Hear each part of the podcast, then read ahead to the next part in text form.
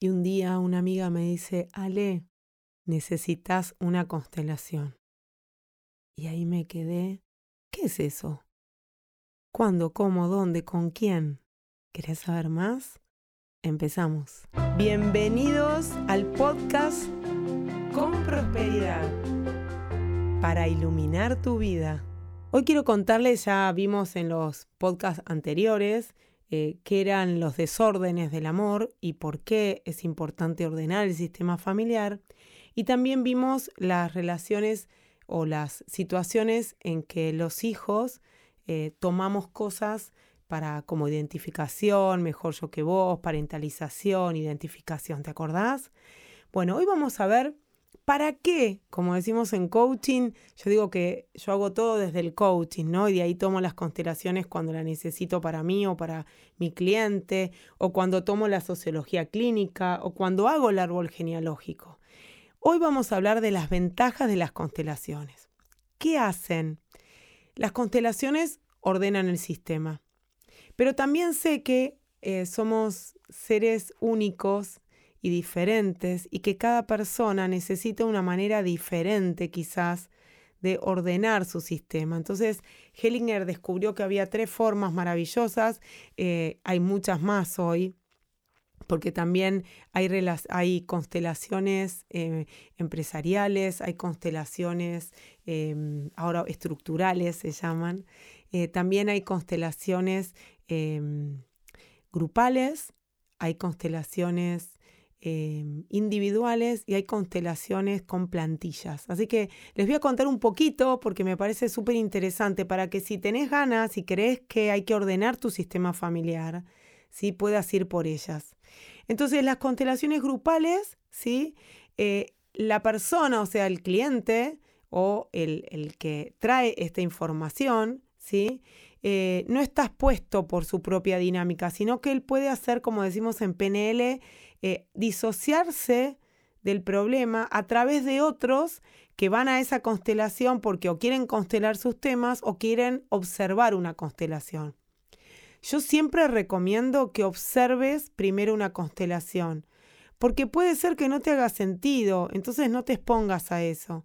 Si por ejemplo estás embarazada, yo te invitaría a que no participes de una constelación, porque se mueven cosas en el sistema, salvo que esa constelación lo ayude al bebé por alguna situación.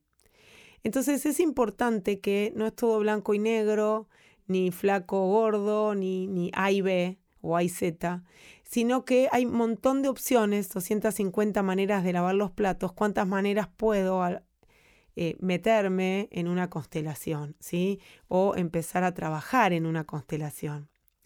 Entonces, eh, te decía que hay personas que van a ser de vos y de tu sistema familiar que vas a elegir vos y los vas a posicionar en un determinado lugar. ¿Te acordás? Como en el podcast anterior te conté que en las individuales yo hago que con muñequitos la persona me diga en qué posición está cada uno. Esa posición es el inicio, es lo que me muestra cómo está tu sistema familiar para tu inconsciente, ¿sí? Cada persona empieza a tener un movimiento, ¿sí? y ese movimiento le va dando información al constelador que va a buscar eh, ordenar ese sistema o entregar ese peso que me quedé, que era de mi padre, y por querer ayudarlo tomé un peso que no es mío. O por ejemplo, como me pasó a mí, em, yo quería ir por más y me sentía como que había algo que lo limitaba y tuve que pedir que me miren con buenos ojos cuando lo hiciera diferente a unos bisabuelos porque quería ir por un montón de cosas que ellos no habían logrado. Porque recuerden que nosotros tenemos una vinculación y nadie tiene, eh, todos tenemos derecho a pertenecer y nadie quiere ser excluido. Entonces a veces por identificación o por seguir al otro, ¿sí? yo te sigo, em, prefiero quedarme como se quedó el otro en vez de avanzar. Y a veces necesitamos poder decir estas palabras mágicas de mírame con buenos ojos cuando lo haga diferente, ¿sí?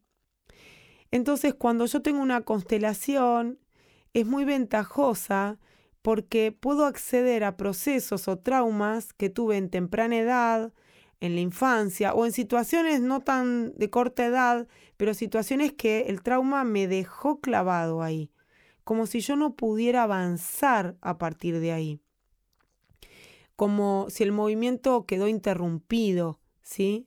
Entonces cada imagen, cada situación, cada posición que tiene la persona nos muestran a los consteladores lo que está necesitando, ¿sí? qué relación muestra en, esta, en este posicionamiento y con eso podemos hacer cambios. También tenemos el trabajo individual con palitos, ¿sí? Em, que no muestra una complejidad tal de tener a muchas personas y de poder acompañar a todas esas personas para ordenar el sistema, ¿sí? Sino que te permite conocer como el método de cómo es, qué posicionamientos, qué pensamientos sistémicos se dan, ¿sí? Y aclarar algunas preguntas que se dan antes de la constelación, ¿sí? Y también se puede ordenar el sistema de esa manera. Y después tenemos otro que es con plantillas, donde por ejemplo no tengo, eh, no conozco quién puede hacer una constelación grupal, donde haya más personas involucradas, donde no, hay, no conseguí gente para que observe, ¿sí? Y puedo a través de plantillas posicionarlas esas en un espacio en esa habitación y el constelador es el que va a ir pasando por cada plantilla. La plantilla tiene un formato para hombres, un determinado formato y como un, un ave corta donde muestra dónde mira, porque es muy, em, es muy importante saber, yo posiciono a alguien, pero dónde está su mirada. Está mirando al padre, está mirando al, al, al abuelo, a quién mira, porque eso muestra también un desorden, ¿sí? Entonces, ¿quién es el que decide? Lo decide el cliente con el terapeuta. Son los que van decidiendo cuál es la constelación que mejor le sienta. Tengo una amiga hoy eh, que en su momento no le hizo sentido, observó y no le hizo para nada sentido, se sintió expuesta y no lo quiso hacer. Bueno, lo hicimos individual con Mabel y ella lo hizo por Zoom. Algunas preguntas que se hacen es cómo funciona por Zoom. Es el alma, es energía, trasciende el Zoom. Entonces es importante ¿sí? que em, puedas saber que sí, funciona de las dos maneras. Para mí lo más importante, quizás te sirva, es que puedas buscar un muy buen constelador. ¿Sí? que sepa de lo que está haciendo, que tenga realmente la experiencia para poder llevarlo a cabo tengo la dicha de decir que gracias a Mabel, a Sol, que me han acompañado, a Silvina, eh, que es amiga, Silvina Humada, que me llevó a mi primer constelación, me ayudó a entender qué iba a pasar o qué estaba pasando con el padre de mis hijos. También qué estaba pasando con mis hijos, qué estaba pasando conmigo y cada vez me liberé más y más. Les voy a contar algo que antes era anecdótico y para mí fue impresionante, tremendo, como dicen unos amigos.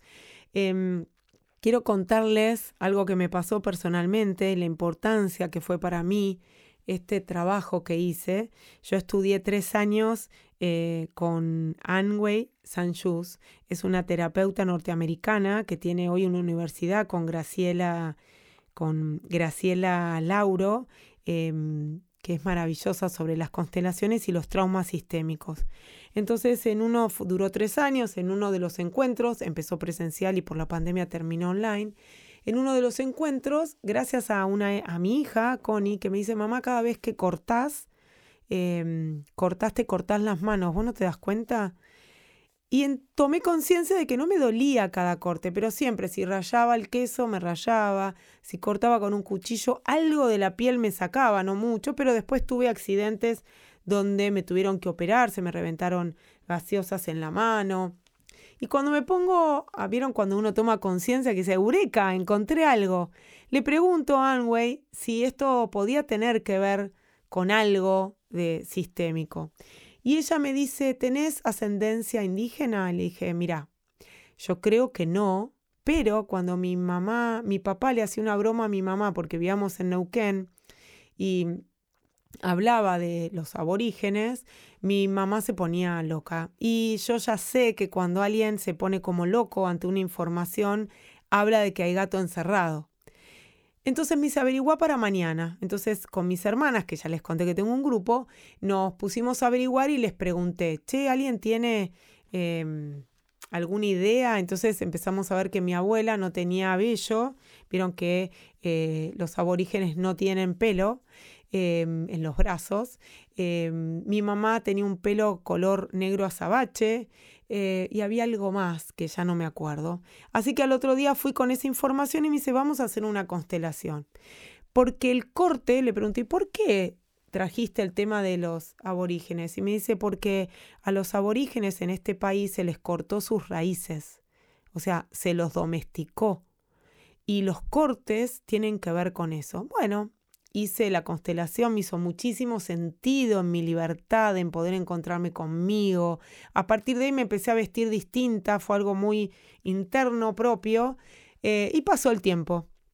Hace poco tiempo le dije a mi marido, gracias a unos amigos, eh, Claudia Nasberg, que eh, gracias a Ari me pasó la información de alguien que hace un ADN, eh, contraté el sistema de, ADN, te mandan un kit de Estados Unidos, lo pones en la boca y lo mandas. Bueno, la semana pasada me llegó las coincidencias de ADN y te muestran em, de dónde vienen mis ancestros. Y mis ancestros venían de toda la parte aborigen de, y marca como desde Centroamérica hasta el sur eh, teníamos ese sistema familiar también ahí. Entonces, miren lo que puede llegar a ser las constelaciones. No tenés la información, igual aparece. Después también me pasó que em, por una constelación que se hizo sobre el sistema familiar de otra persona que buscaba sus raíces judías y eh, se hizo la constelación sobre, sobre eso, yo también tuve una inclinación a ir hacia. Eh, entonces le pregunté a Anway y me dice, ¿tenés ascendiente judío? Mira, supuestamente no, pero mi abuela era Porevsky y decía con I latina. Y lo aclaraba ella cuando yo era chica. A mí me llamaba la atención y ahí averigüé que la diferencia entre reconocer en Polonia a un católico de un judío era la I. Si era I latina, era católico y si era Y, eh, era judío. Yo lo que le decía es que mi abuela vino en 1902, con lo cual no me cerraba, perdón, 1912, no me cerraba con el genocidio em, judío. Y me dice, no, espera, eh, en Polonia los rusos eh, querían exterminar también a los judíos, creo que eran los rusos, si me equivoco, perdón, pero creo que eran los rusos.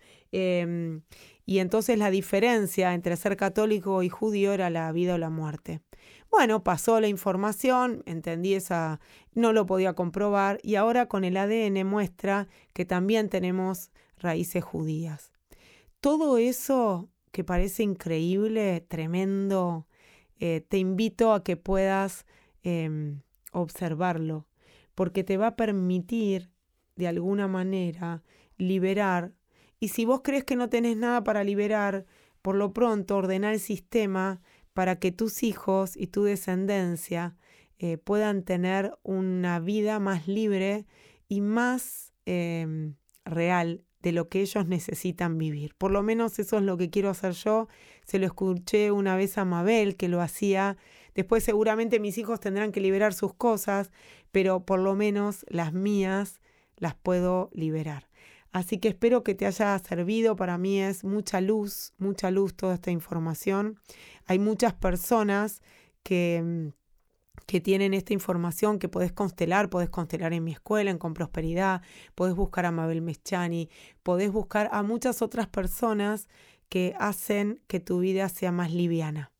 Gracias, gracias, gracias. Nos vemos en la próxima. Chau. Con Prosperidad.